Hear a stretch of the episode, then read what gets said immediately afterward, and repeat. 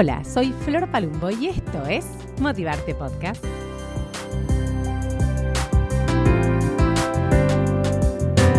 Bienvenidas, bienvenidos a Motivarte. ¿Cómo andan? Cuarto, cuarta temporada de este podcast. Recién le decía a Carola Mauer, mi invitada de hoy. Hola, Caro, bienvenida. ¿Cómo estás? Hola, Flor. Hola a todos. Muy, muy, muy, muy emocionada, feliz, entusiasmada con este este lugar de ser la primera de la cuarta temporada y estar charlando con vos, que te escucho hace un montón de tiempo y me encanta tu podcast y quería estar, realmente casi que toqué a la puerta y dije, acá quiero estar yo. Quiero estar yo, me encanta, me encanta cuando pasa eso porque habla de que, habla de dos cosas para mí que me parecen muy importantes. Una, eh, obviamente el reconocimiento a un espacio que para vos tiene un valor y que querés aportar valor a eso y otro de la confianza, porque también es muy importante y muy esto de, che, yo tengo algo para aportar acá. Y me animo a decirte que, porque tengo algo para aportar acá. Así que eso está buenísimo y eso tiene que ver mucho con los emprendedores también, ¿no? Hay que, que un poco tirarse a la pileta. Bueno, bienvenida Carola Bauer, que tengo acá. No puedo hacer mucho preámbulo ahora porque ya te ven, ¿viste? Cuando no había video podía jugar un poco con el enigmático. Ahora no, es como derechito. Carola es arquitecta y es diseñadora, pero a mí me gusta, como vos ya sabes, que en este podcast la gente, ah, en este podcast la gente se presente y quiero que vos me cuentes. ¿Quién está siendo Carola Mauer ahora, 2024? Ay, ahora, eh, qué pregunta difícil a la cual la pensé, la repensé, porque obviamente estudié para estar acá. Sí, señora. Los cuantos van, 90 y no sé. 98, eh, no todos, pero estamos ahí. Sí, mira, escuché muchísimos y sé que la pregunta viró, así que la respuesta cambió. Mi respuesta, Carola, hoy, ¿quién está haciendo? Podría decirte que estoy siendo, trabajando en ser cada día una mejor versión de mí misma. Es un proceso que empecé hace unos años eh, ya y y bueno, es algo que nunca, nunca se acaba. Sé que aprendí o cuando entendí en realidad, eh, y creo que somos eh, un alma que está de paso en este plano, en este cuerpo, y que tenemos la oportunidad de evolucionar y de ser cada día un poquito mejor. Y, eh, y eso es un trabajo cotidiano en el cual a veces uno se, se desvía, se, se, distrae, pero todos los días tenemos la oportunidad de, de ser un poquito mejor. Entonces en ese trabajo estoy y eso es lo que estoy siendo, estoy siendo eh, cada día más agradecida y de verdad que es un trabajo, pero es una forma de ser. Un hábito. cuando también uno, se mete en eso, como que no puedes volver atrás, te das cuenta que los resultados son inmediatos, te cambia la vida y, ya no encontrás otra forma de vivir la vida y, es un, pero bueno, es todos los días, un trabajo cotidiano. Em, estoy, em, sí, bueno, eso es un poco lo que estoy tratando de ser ahora de vivir en la gratitud, de vivir desde el amor, de ser menos peleadora. Soy taurina y, era muy peleadora y trato de, de, sonreír antes de protestar. Eh, es como un, cambio de mi persona que, positivo, que lleva esfuerzo y que, y que da resultados siempre. Seguro. Me gustó que no te definas desde un rol, viste que esa pregunta generalmente las personas las contestamos como, bueno, soy mamá, soy no arquitecta, soy... Y la realidad es que coincido con vos en que no va por ahí, en que sos eso, esa persona que trata de mejorarse, la que vives de la gratitud. O sea, me parece una, una, respuesta como un poco más profunda, digamos, ¿no? Bueno, y también sí, hay que responder, esa era la que, la que estoy siendo, que es ahora, porque en este trabajo personal, pero soy sensible, soy eh, eh, súper activa, soy eh, inocente y transparente, soy creativa, soy eh, una máquina de hacer cosas, esa también soy, eh, en, un poco más... Mientras tratas de ser todo el tiempo mejor. En el, cuerpo que encarno nací eh, con Sol en Tauro, que también creo que me define, con Luna en Escorpio, que también me define, con Ascendente en Pisces, son todos, soy toda esa mezcla que la verdad que hace pocos años la descubrí, la aprendí y me define un montón de quién soy hoy. Y también el último eh, agregado que aprendí de mí, de que soy proyectora en el diseño humano, que es algo que hice hace poquito y me encantó, me pareció alucinante. Otra forma de el diseño humano. Eh, con Luli de The Place of Zero, que la descubrí con el podcast de Charuca. Sí. Eh, una genia, la súper recomiendo, pero bueno, es otra forma de, de saber quién soy, ¿no? Y de- Mira qué de bueno, ay, lo voy, en lo voy a investigar. Es como una especie de proyecto para conocerte a vos misma. Sí, es como si fuera el, el mapa, a ver si lo explico bien, es el mapa de cómo, eh, cómo sos cuando viniste a este mundo, eh, con las energías que vos tenés para, si te conoces, eh, dar lo mejor de vos. Un poco en resumen, uno después en el camino de la vida se va, se va desviando porque tenés creencias, creen- creencias limitantes, te pasan ciertas cosas en la vida y eso te va eh, llevando por otros caminos, pero si uno vuelve a uno, y a la energía con la que llegó a este mundo y es consciente o sabe las herramientas que tiene, con la que vino diseñado a hacer, te permite llegar mucho más rápido a los resultados y mejor. Y bueno, es como si fuera una carta astral desde otro lado, que tiene que ver con la Kabbalah, con el, con el diseño del árbol de la vida. Y bueno, eh, la verdad que vos te lo podés sacar gratis y ver en su perfil lo podés hacer, pero es un, como un mapa donde no entendés nada si Claro. alguien que, se- que sabe no te lo explica. Claro.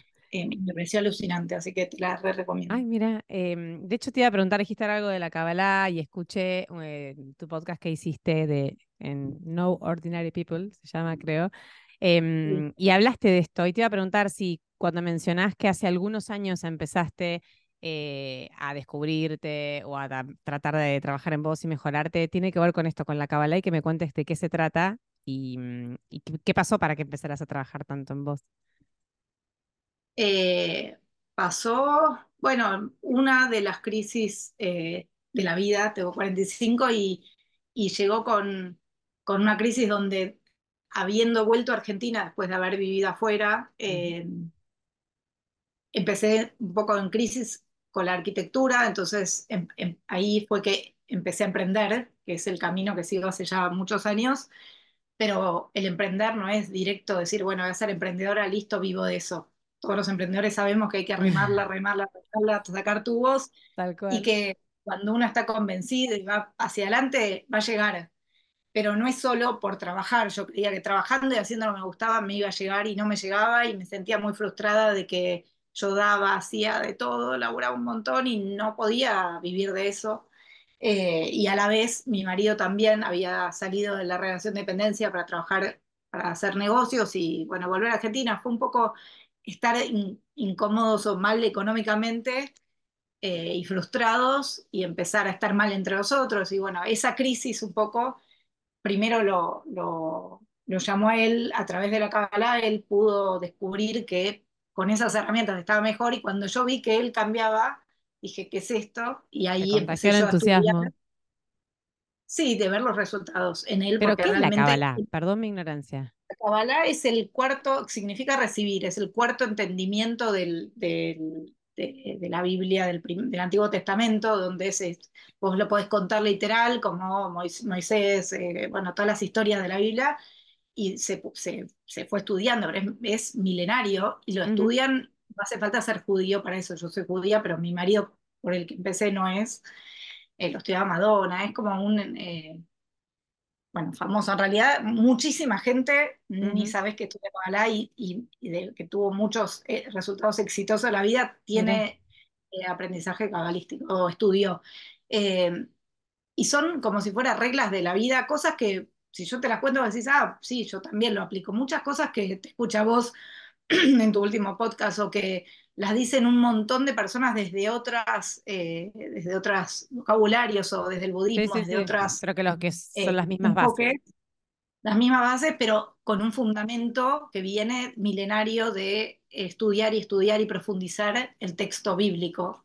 Eh, y, y son, es como esto de la gratitud, digamos, si vos eh, lo empezás a, practicar en tu vida, ¿no? Porque ser, eh, eh, agradecido es bueno. Si vos realmente lo, lo haces desde la conciencia, tu vida cambia. Y cuando lo pones en práctica, desde, tiene, por ejemplo, que todos somos parte de lo mismo, es algo que a mí, por ejemplo, me cambió la vida. Cuando entendí que somos todos, venimos de lo mismo, somos energía, y cuando vos te empezás a relacionar con quien se te cruza por el camino, de la misma manera, no con solo tu núcleo familiar, tus amigos, tu equipo, sino también con el que te sirve el café, con el que los mirás a los ojos, somos todos lo mismo. Cuando pensás en el otro, eh, no solo en uno, sino en no hace falta eh, por ahí eh, dándole una propina, sino eh, saludando a la persona que, que, te abrió la puerta, no sé, en pequeños gestos, y eso viene de la Kabbalah, te lo explican. Cuando tomas conciencia de eso, de verdad que te cambia, te cambia la vida, de pequeñas cosas. no es que tenés que, no sé, ir y lavarte las manos. Hay un montón de cosas que, no hago, pero los fundamentos, cuando los entendés y los incorporás, me parece que ese fue para mí el secreto de que de repente me empezó a ir bien con todos estos cambios que yo empezaba a aplicar y entender, a probar, pues vos probaste, va bien, lo haces. Vivir desde la gratitud, vivir desde la abundancia y no desde la carencia. Eso te iba a decir la abundancia. Son un montón de cosas que, no sé, yo sufría porque no tenía, estaba midiendo, iba a cenar con mis amigas y por ahí no, eh, no, yo ya iba a comida porque sentía que no me alcanzaba. Cuando uno relaja, suelta y decís, hay abundancia infinita y estar abierto a recibirla y me la merezco y pararte desde ese lugar, de verdad que cambian las cosas. Y dos eh, cosas, eh, esto de hacer, digo, además de eso, acompañar toda esa energía y ese pensamiento con el hacer, ¿no? Con moverse. Y dijiste algo del merecimiento que también me parece clave. Es que eh, para mí hay mucha gente que le que no sabe disfrutar porque en el fondo cree que no, se, no le merece que le pase eso tan bueno. Entonces hay como hasta un auto boicot inconsciente que tiene que ver con esto de la queja, del no, ¿eh? que también nos lleva como al mismo lugar, ¿no? Como que nos conduce a te lo dice, la te dicen esto de la atracción, de cuando uno vibras en negativo, pues te quejaste, le, te, te levantás y ya decís, ay, me duele, ay, no puedo más, ay, la vida, la Argentina, el político, no sé qué. Argentina tenemos un montón de motivos para quejarnos. Sin embargo, si uno elige vivirlo desde otro lado y es el país que nos tocó y entender que todo lo que nos toca, a nadie nos obliga a vivir acá tampoco. Si uno, en vez de quejarte, si no andate, pero si uno entiende que no es el país que nos toca, la, economía que nos toca, la, todas las personas que están en nuestra vida están puestas por algo, hasta los hijos que nos eligen, porque también entendí y creo que los hijos nos eligen y vienen a elegir las almas, las almas cuando se insertan, digamos, ahí en el, en el feto, en el momento que entra el alma, elige los padres que quiere tener y porque son enseñanzas y todos los padres creo que sabemos que los hijos nos vienen a enseñar un montón de cosas. Entonces uno deja de enojarse y de culpar al otro y empieza a hacerse cargo y protagonista. Y si te pasó algo que no te gustó, no, no quejarte, sino, ok, me pasó esto, obviamente que hay cosas que nos duelen, hay cosas que nos dan bronca, pero tomarlo como una enseñanza. Todo esto que mucha gente lo dice sin estudiar Kabbalah, la Kabbalah te lo fundamenta y te lo explica. Eh, y, cuánto tiempo, Caro, te llevó todo ese proceso de transformación? Que vos días, bueno, desde que empezaste a ser consciente de que algo podía pasar en tu vida o que estabas incorporando algunos pensamientos o ideas que estaban cambiando, hasta, hasta decir, bueno, yo sé que es un trabajo de toda la vida, ¿no? Pero que empezás a ver el fruto de eso en, el, en el día a día. El fruto lo empecé a ver bastante pronto, pero ya hace como seis años creo que, O sea que te llegó en la crisis de los 40 más o menos, 30 y pico. Más menos, más o menos, sí, y, empezó con la Kabbalah, digamos, ahí empecé a encontrar respuestas o herramientas para probar y cambiar. Eh, y salirme del lugar de la queja, de la, del, del estar frustrada, del, donde estamos muchos, y, ah. y poder encontrar una forma de buscarle la vuelta, pero después también me abrió puertas a encontrar otras formas de conocerme y entenderme y después, como vos decías, eh, eh, eh, combatir las creencias limitantes que tenemos, las cosas que nos decimos porque nos dijeron cuando éramos chicos, que no, no, tiene la culpa que nos lo dijeron así, sino a veces nos quedan, nos las repetimos y nos limitamos a poder hacer cosas que soñamos, cosas que, queremos. entonces, después probé mil otras cosas y sigo probando, porque me vinieron las constelaciones, probé constelaciones, decodificación, eh, no sé, meditación trascendental, mindfulness, eh, bueno, un montón de otras terapias. A explorar unos mundos nuevos. Total. Eh, y yo siempre creo que hasta brujos y, chamanes y demás, yo siempre creo que mientras te da la intriga y probás y te hace bien, genial, y si no, listo, no, no perdés nada. Sí, aparte depende, viste, de la apertura. Hay personas que son muy cerradas en, para eso y no van a generar, van a ir a un lugar y no van a poder conectar con nada y si vos vas por ahí con otra apertura, con una mentalidad distinta, ¿no? De recibir, de aceptar, de entender, eh, cambia un montón. Así que qué bueno, qué bueno, vamos a, sumarlo como una herramienta.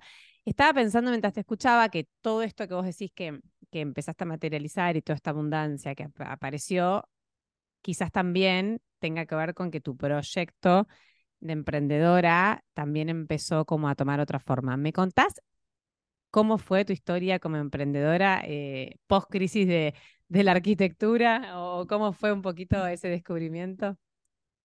Sí, eh, o sea, emprendedora soy de toda la vida porque tengo recuerdos de chiquita de hacer eh, cuando era, pero menos de 10 años que mi mamá me acompañaba. Me, seguramente hubo un impulso ahí de una madre muy hacedora, muy una máquina, pero que me acuerdo que ella me financiaba ir al 11 y íbamos a comprábamos telas y la, me traía la costurera y yo diseñaba unos costureros y unos objetos, unos necesarios para la playa para vender y tener mi plata, pero primero me lo financiaba ella, después yo volví a invertir, entonces en el verano estaba ocupada, porque a mí el no hacer nada me preocupa o me, me cuesta, entonces desde muy chiquita, sí, hacía, tenía como hacía emprendimiento, abría la puerta del garaje de mi casa y le vendía al que pase o a, o a nadie, pero era emprendedora de muy chiquitita y siempre estoy pensando en qué hacer y tengo ideas y, y veo cosas para hacer, obviamente no puedo hacer todo lo que se me ocurre, pero, pero el emprender me parece es una forma de vida y, y lo tenía dentro. Y cuando era arquitecta, que sigo siendo arquitecta y me apasiona y me encanta la arquitectura,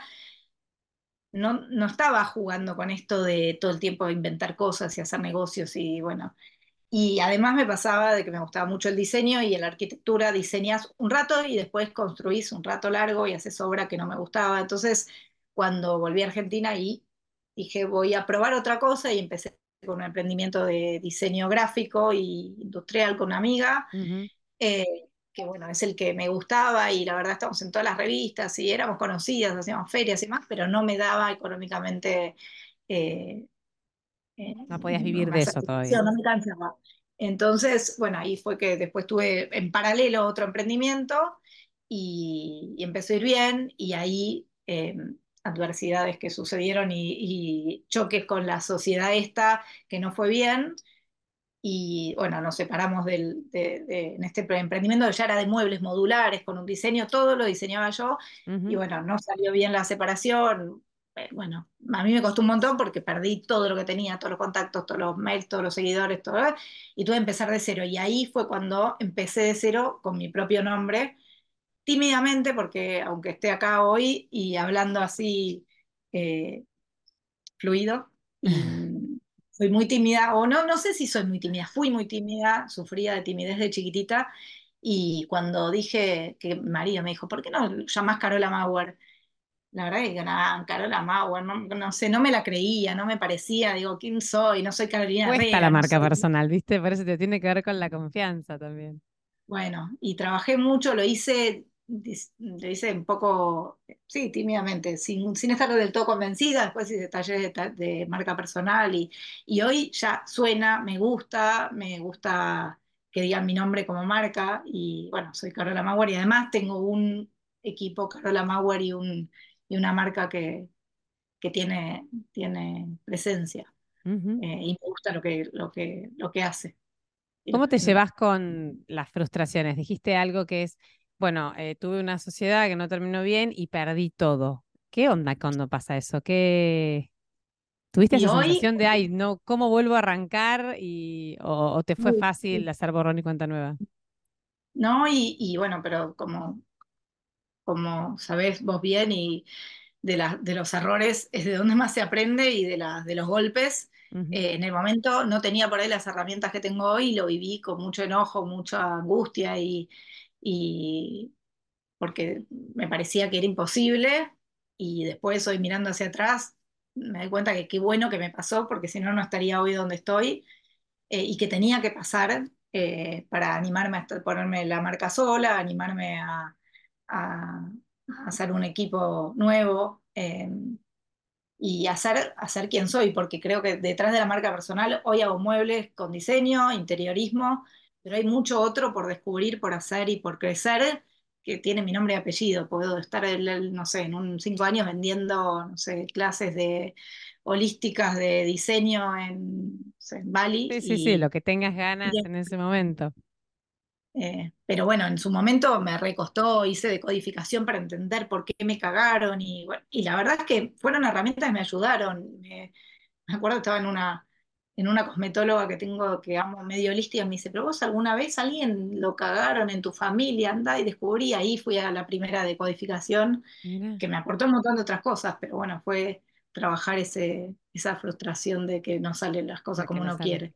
Y mm, cuando vos pensás en ser una emprendedora, o sea, hoy eh, te escuchaba en el podcast el otro que decías esto de que te consideras una persona exitosa, lo cual me parece espectacular. Me encanta que puedas decir eso y, y, a veces el éxito no tiene que ver solamente con la abundancia, con el emprendimiento, sino con otro montón de cosas. Pero digo, ¿qué, qué tenés vos que crees que, has, que, que te da como, que te hizo llegar a donde estás hoy? Si alguien está del otro lado y puede estar dudando sobre su capacidad de emprender, sobre, no sé, eh, lo que sea. ¿Qué, ¿Cuál crees vos que es la cualidad que tenés vos y que por ahí ves también en otros emprendedores, que es la necesaria para tener un emprendimiento de éxito, para avanzar, para poder eh, recuperarnos de, este, de, estas crisis, de estas caídas?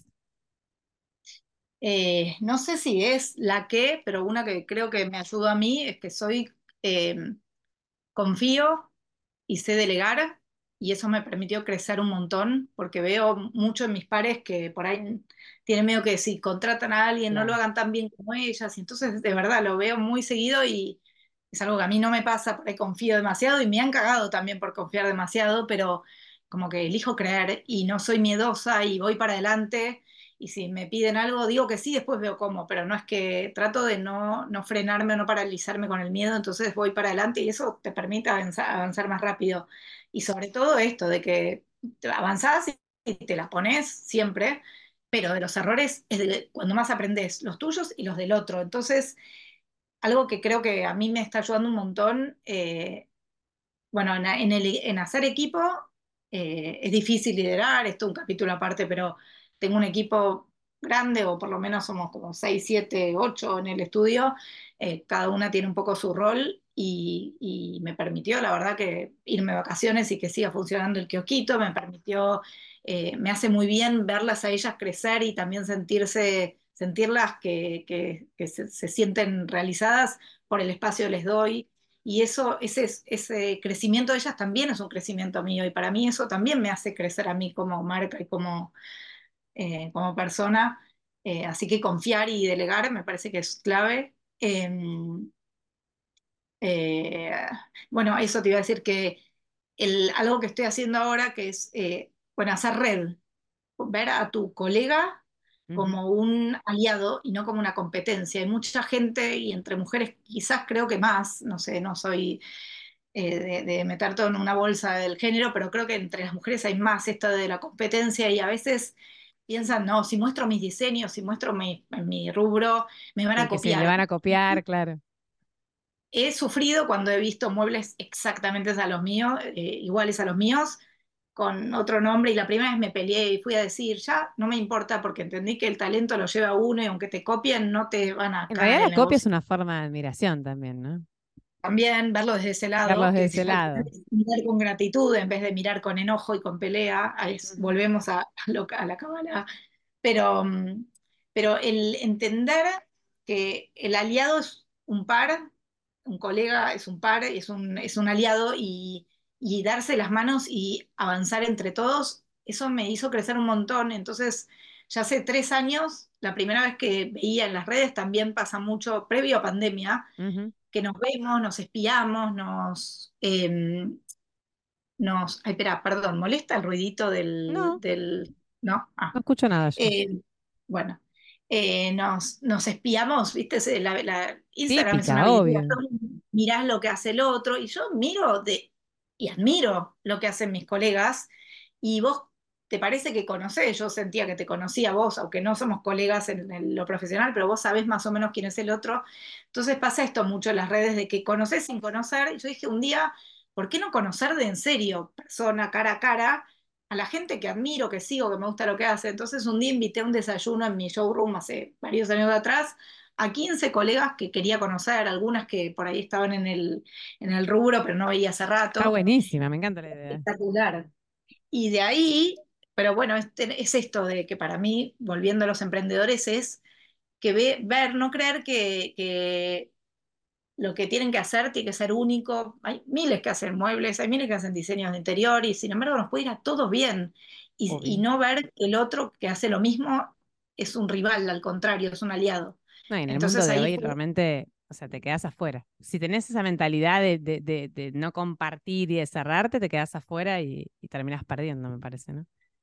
Sí, totalmente. Eso fue, fue muy lindo. El, el es un, no un cambio de la cabeza, pero digamos, cuando empecé a hacer eso, después eh, lo repetí y lo repetí. Y bueno, ahí nació también un emprendimiento en paralelo que tengo, que bueno, sí, ya es un emprendimiento porque ya lo estamos haciendo frecuentemente todos los meses. Me asocié con una de las chicas que conocí ese primer desayuno, con la que pegamos mucha onda, que es mi gran amiga Flor. Y, y, pusimos marca, atendiendo redes, y lo estamos haciendo, lo hicimos en el rubro del diseño arquitectura, que es lo nuestro, que nos, que nos une, pero también en otros eh, ámbitos tipo lo holístico y armar redes. sí, es, muy lindo, es armar red de, de colegas donde compartimos, no hay nadie que enseña por arriba de otro, sino que sacamos provecho de hacer red y todos compartir desde datos, eh, dudas, inquietudes. Bueno, y se genera algo muy, muy, muy lindo que, que me hace bien a mí de ver lo que genera la gente y además eh, le hace bien a todas. Y ¿Tienen Instagram o algo para que dejemos? Un Instagram es eh, arroba atendiendo guion bajo redes. Eh, y la verdad que le veo mucho potencial porque genera algo muy lindo y me parece es algo tan necesario, sobre todo que bueno, después la pandemia nos, nos encerró, pero volvimos a vernos, pero muchos nos quedamos detrás de la pantalla y está buenísimo lo que se genera en el vínculo personal cara a cara en grupos chicos. Eh, y bueno, además, me parece que también... me parece que el crecer en, o sea, en, hacer comunidad hoy es una de las claves para crecer. Si vos hablas con algún mentor en emprendedurismo, siempre el tema de las alianzas es algo que potencia y, jamás resta, ¿no? Porque incluso la alianza que al final del día no te sale bien, ¿no? Como hablamos de mm. antes de, bueno, probablemente sea un gran aprendizaje. Pero mm, coincido mucho con vos en esto de, hecho, si vos mirás ahora, no sé, los cantantes hacen todos colaboraciones, o sea, el, concepto de la colaboración y de trabajar en conjunto, incluso entre emprendedores, es recontra útil porque aparte vos conoces otros proyectos, puedes conocer una futura socia, puedes conocer una futura socia para un solo proyecto y que después, eh, no sé, no continúe porque cada una tiene sus cosas, digo, pero es como una oportunidad de vida, de negocio, de crecimiento, está buenísimo. ¿Y ustedes lo hacen una vez por mes o cada cuánto? Y en el último año nos lo propusimos hacerlo una vez por mes y en la Agenda 2024 la idea es hacer una vez por mes un encuentro. Son encuentros chicos porque la idea es que todas puedan hablar. Cuando somos muchas se hacen dobles conversaciones y resta. Entonces es difícil hacerlo en grupos grandes, pero siempre abrimos la fecha y queda gente afuera. Entonces la verdad que todavía no es que no vivo de esto, no me genera un ingreso, lo hago a pulmón y porque me gusta entonces tampoco le puedo dedicar mucho más tiempo o energía que una vez por mes, pero este año vamos a hacer una vez por mes también, que lo hicimos el año pasado con Dani Dini, que yo hice el, taller con ella de marca personal. Eh, eh, ella vino a, que, a contar un poco sobre eso a toda la gente que, y entonces éramos como 40 y todas aprendieron en un mini taller con Dani y después se hicieron pequeños grupos. Entonces la idea de este año es traer facilitadores de cosas que a nosotras nos nutrieron, nos, gustaron, nos, nos aportaron para, para que más de, una pueda aprovecharlo. Me encanta. Eh, Dani Dini es una gran visitante de Ushuaia, ¿sabías? Pasó por este podcast también y es, creo que por invierno debe venir, o por año dos o tres veces, siempre, siempre invitada. tenemos una historia graciosa, una genia, una genia, nos volvimos a encontrar en el running, pues las dos corremos. Bueno, ahora ya está full y yo dejé, pero, pero sí, tenemos una historia ahí atrás, la, adoro, una genia. ¿Y qué onda? Em, hablamos un poco de, de, vos, de tu crecimiento, de tu evolución, de tu emprendimiento, de cómo aprender, no sé, de las características que crees que necesita un emprendedor. ¿Cómo te llevas con tu rol de maternidad? Porque escuché primero que decías mucho ser mamá y eh, bueno, es algo que entiendo que es un sueño cumplido para vos, pero además, eh, cuando vos sos madre, sos emprendedora, hay como un equilibrio que manejar que a veces no pasa cuando trabajas en relación de dependencia y en realidad yo creo que tiene que ver con cuando sos una persona apasionada por algo, ¿no? O sea, vos puedes trabajar en relación de dependencia y seguir apasionada, digo, no solamente tiene que ver con esa estructura, pero hay como una necesidad de generar un equilibrio para que la culpa no te mate, para que sientas que sos una mamá presente, como que ahí hay como algo que para mí es un desafío para las personas. No quiero acá cerrar a las mujeres, porque hay hombres que también son muy presentes en sus familias. ¿Cómo te llevas vos con esa parte? ¿Cómo equilibras la pasión que te genera tu, tu, tu, tu trabajo con la maternidad? Súper difícil porque me parece es un, el mayor desafío que tengo porque así como decís, amo, amo mi trabajo y puedo estar trabajando sin darme cuenta y la, eh, lastimosamente mi trabajo pasa mucho por el celular, posteo todos los días, escribo yo todos los días, miro Instagram y te juro que lo miro porque con ojos de trabajo, no estoy mirando camperas o zapatillas, miro diseños, miro cómo postea otro, cómo aprendo. Entonces, el estar con el celular he escuchado a mis hijos decir, mamá, deja el celular y es puñal acá. Eh, entonces, lo, vivo día a día de trabajar, de, bueno, poder cortar, poder tomarme el fin de semana. Trabajaba los sábados hasta que mi hija me, reclamó desde el llanto que, esté y dejé de trabajar los sábados, a pesar de que por ahí el sábado es el día donde mis clientes es cuando más me miran. porque claro, pueden ir. Y están buscando inspiración o buscando a alguien que les haga diseños en la casa pero bueno, tajantemente dejé de trabajar los sábados. Siempre hay excepciones, pero eh, constantemente busco un equilibrio de, eh, de, dejar de trabajar o, de dedicarle menos horas al trabajo y más a los chicos. Los chicos ya están grandes y no me necesitan. Tengo uno que cumple 15 mañana, una que tiene 12 y otra que acaba de cumplir 5. La de 5 todavía sí necesitan más horas mías, pero los más grandes por ahí ya están más, en la suya y necesitan más tiempo, pero sí tiempo de calidad y hacer programas con cada uno. Y, y además pasa como emprendedora, eh, que para mí es una, una, una, pregunta que no me la sé responder ni, ni nunca sé cuál es el equilibrio de cuánto mostrás tu vida eh, en las redes. A mí, porque esto que te decía, que soy transparente, soy, muestro, me muestro tal cual, tal cual, cual soy y creo que también eso hace a la marca personal, que uno cuando compra un mueble de Carola Mauer sabe quién está atrás, sabe que es una persona que tiene madre, que tiene hijos, que, que tiene eh, todo lo que tengo, que, yo empatizás a veces más igual con la persona que con la marca, porque obviamente no vas a comprar algo que no te guste, ¿no? Pero me parece que a veces ahí hay una, una misma, como una conexión con el ser humano también. Súper, súper, y, me costó entenderlo porque me salía a mostrar, pero después decía, no, ¿qué, les voy a mostrar? Que mi hijo es mago, o que mi hija juega al fútbol, eh, si en realidad ellos quieren ver muebles, me, he aguantado alguno de que un hater que te diga, yo quiero ver muebles, y bueno, si quieres ver muebles, yo te muestro muebles, pero también te muestro quién soy, también todos tenemos un hater en la vida, por suerte tengo pocos. Bueno, sí, tal cual, la empatía que genera... Eh, en las redes ver a la persona tal cual es, que me costó mostrarme al principio, o yo me mostré pero me criticaba, me autocriticaba, decir, bueno, no hace falta mostrar tanto, no, no, no quiero ser la antihéroe, no quiero eh, que la gente vea que por ahí que, o no sé si es bueno que la gente vea perder clientes y veo que algo no me sale bien. Y después entendí que al final uno atrae, lo, si vos te mostrás como sos, atraes a, quien, a los clientes que... A los que tienen que ser. Claro. Eso, y esos son los clientes que quiero, y el que está esperando que sea todo perfecto, ese no lo quiero, no lo necesito. Por suerte con el tiempo, la experiencia y también con menos necesidad puedo elegir los clientes que quiero tener y cuando olfateo y veo que se viene complicada la cosa, puedo decir, no, mira, prefiero que no, porque también para ganar plata y después no disfrutar el proceso no está bueno. Eh, entonces, mejor creo mostrarse, está bueno mostrarse. y eso pasa en la vida también. Total. ¿Viste? Como que hay personas que de golpe salen de tu vida y, o, ya decís, no, esto no me está sumando, o se está complicando, no me está haciendo bien, y empezás como a depurar, así.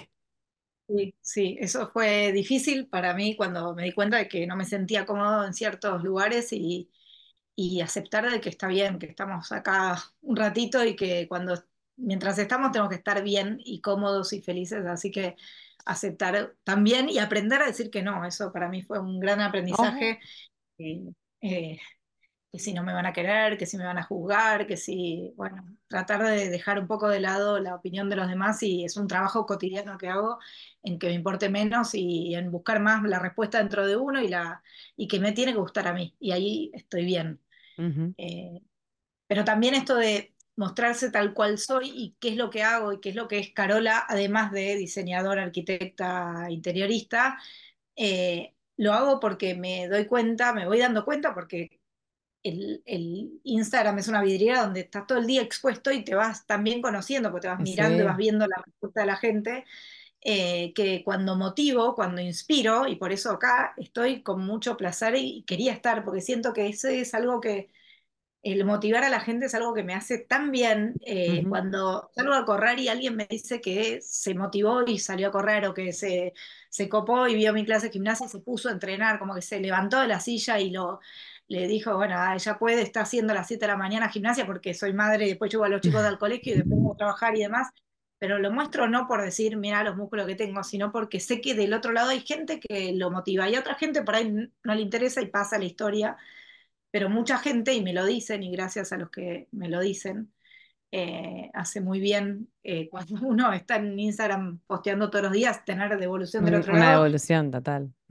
y, saber que, bueno, generar la comunidad es un trabajo también que uno hace día a día, pero bueno, eh, ver a la comunidad presente que, que, los inspira, que los ayuda, que los motiva, que sacan datos útiles de lo que yo consumo, muestro todo lo que compro, hago, voy donde voy, pero porque todo lo que me gusta, ¿no? Obviamente.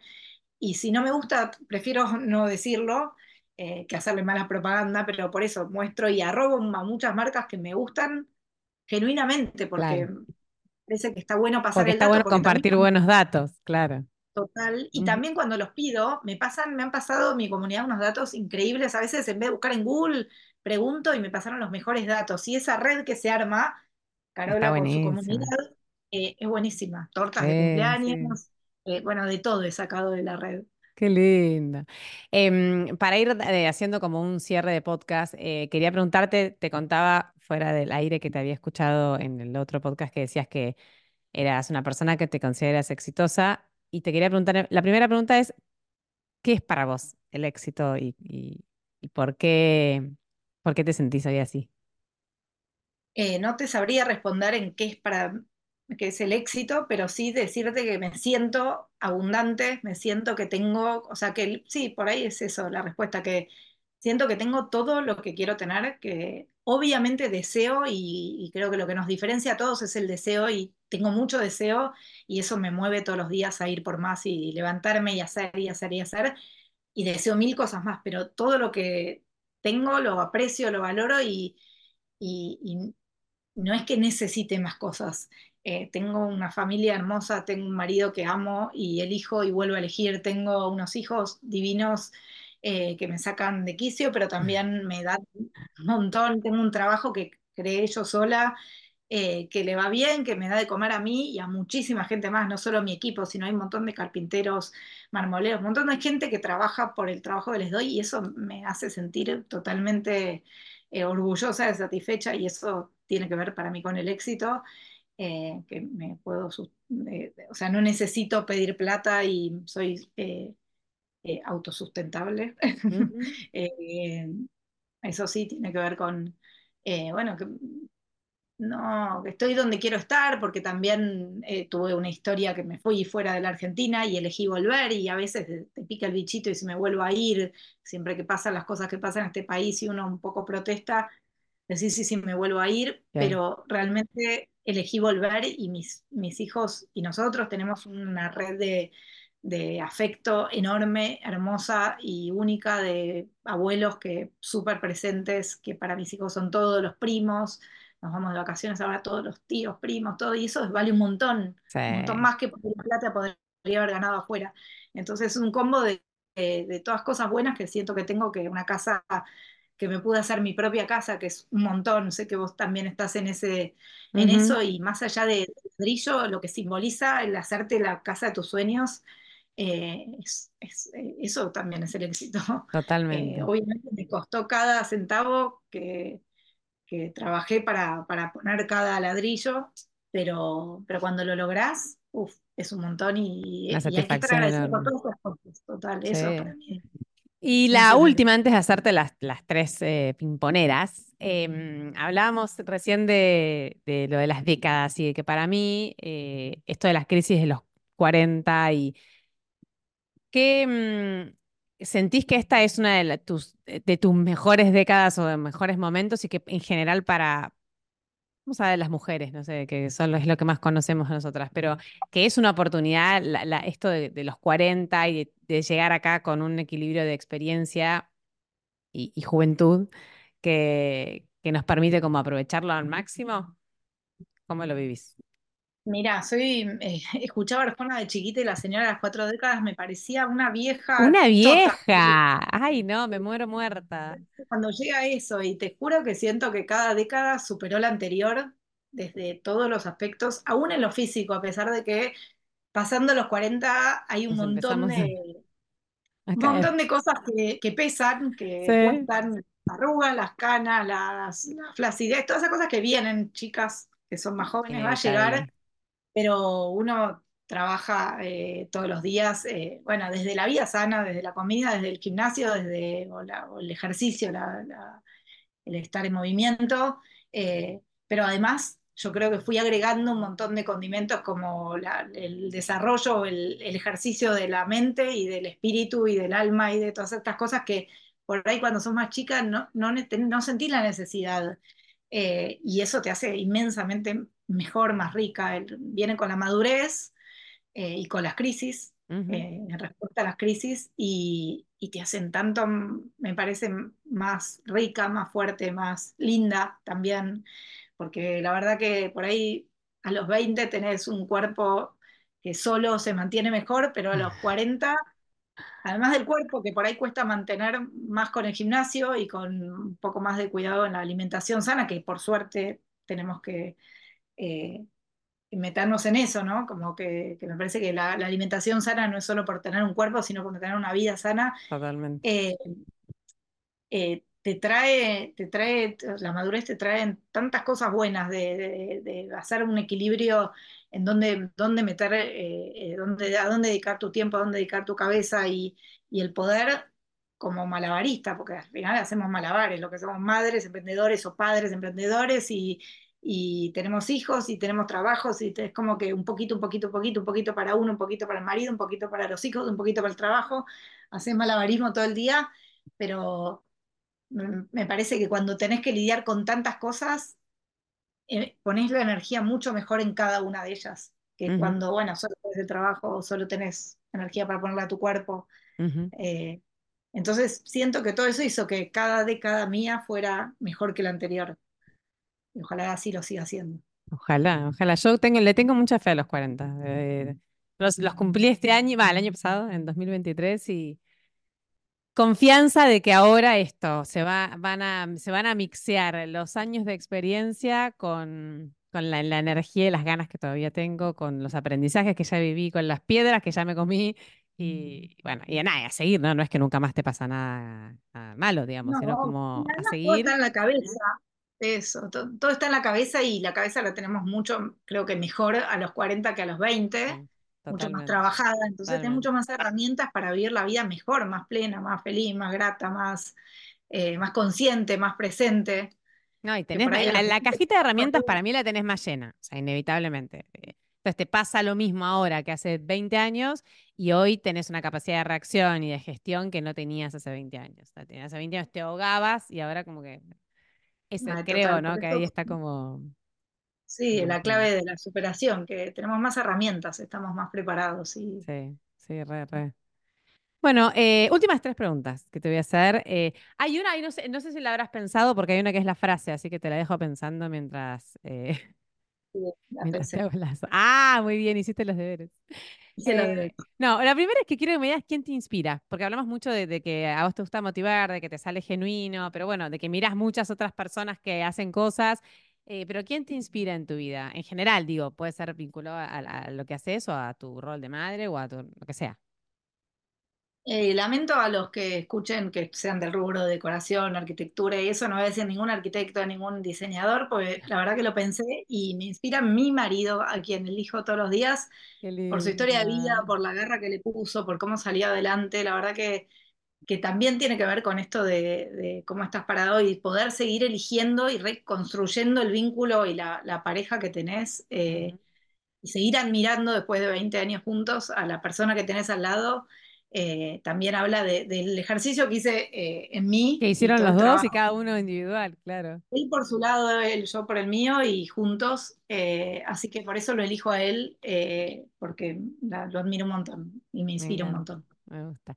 ¿Algún libro que nos dejes para la- el primer libro- del 2024? eh, no, es que el que estoy leyendo no, lo tengo acá en la mesa de luz. eh, me de Virginia Rivero. Sí, me encanta, me encanta. Eh, Viviana, leí un Viviana montón. Rivero. Me cuesta leer en lo cotidiano y sobre todo las vacaciones leo y me devoro libros.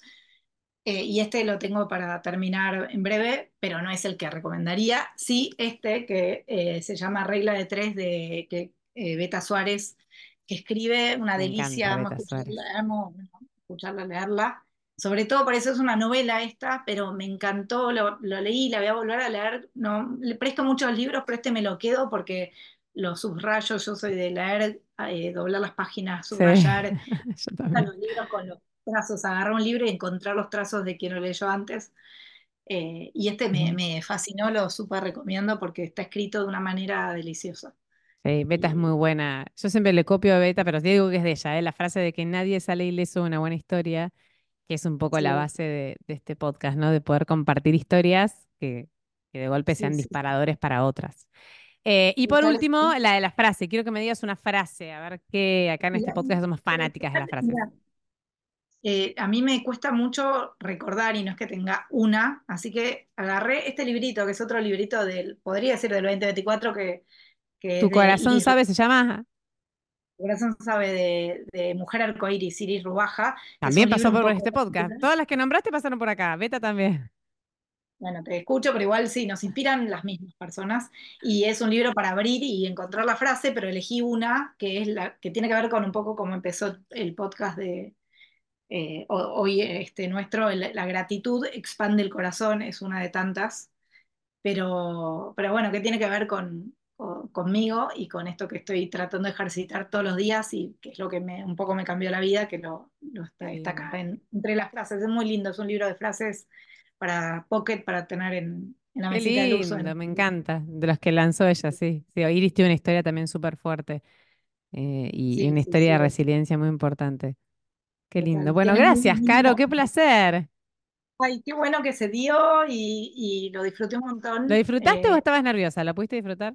Estaba nerviosa antes, sí, confieso, eh, pero lo disfruté un montón, fluyó. Creo que, ¿viste? que Yo te dije, es una que charla. que Nos no faltó el cafecito y ya está. Cuando vengas a Ushuaia. te digo, te digo que hay proyecto de ir en, julio, a- tenemos un, en Calafate una fiesta de 15 y después ir a esquiar a Ushuaia, Ah, así que hacer...